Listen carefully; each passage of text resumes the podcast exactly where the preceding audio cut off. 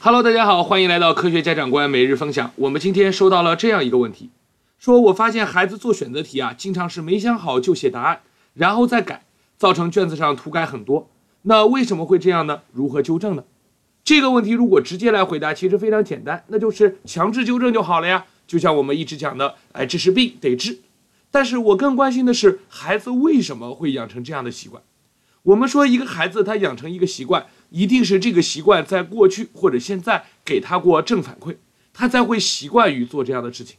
那么我们要分析一下，孩子在小学的时候有没有过这样的经历？那就是老师一味的鼓励快而不鼓励对，甚至有的到了初中还会如此。上课的场景大概可以这样来描述：老师说来做一下这道题，然后迅速就有人喊选 B，选 B。然后这个老师说：“嗯，你再仔细想想，真的选 B 吗？”然后他们就喊选 C，选 C。老师说：“嗯，真棒，你看算出来了吧？你看这道题它就是选 C 的。然后第一，他不提为什么选 C；第二，他也不提你之前为什么选了 B。如果这个孩子每天接触的学习场景都是这样的，那么他必然就无法养成一个认真复习的好习惯。他做选择题就是想到之后先选，选完看情况再改。”而且这个改动看的情况也不一定。前两天有一个家长跟我说，孩子本来选择题全对的，结果老师给他暗示了一下，说选择题没全对。结果呢，孩子把对的题又改错了。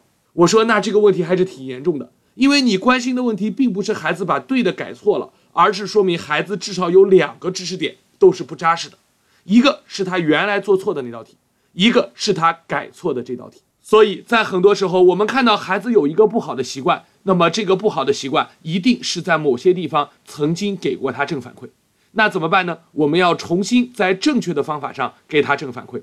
比如说选择题必须要写过程，就像我们每天的天天练都会这样要求孩子，每道题都要写过程，即使是选择题。当孩子开始写过程的时候，诶，他就会思考，他就会琢磨到底选什么。第二，那就是不求快，但求对。每一道题的要求并不是你做的有多快。而是一定要做对，不奖励快，只奖励做对。慢慢的，孩子发现做得快好像也没有什么用，自然速度就慢下来了。因此啊，这里边的原理其实还是高频的给予正反馈。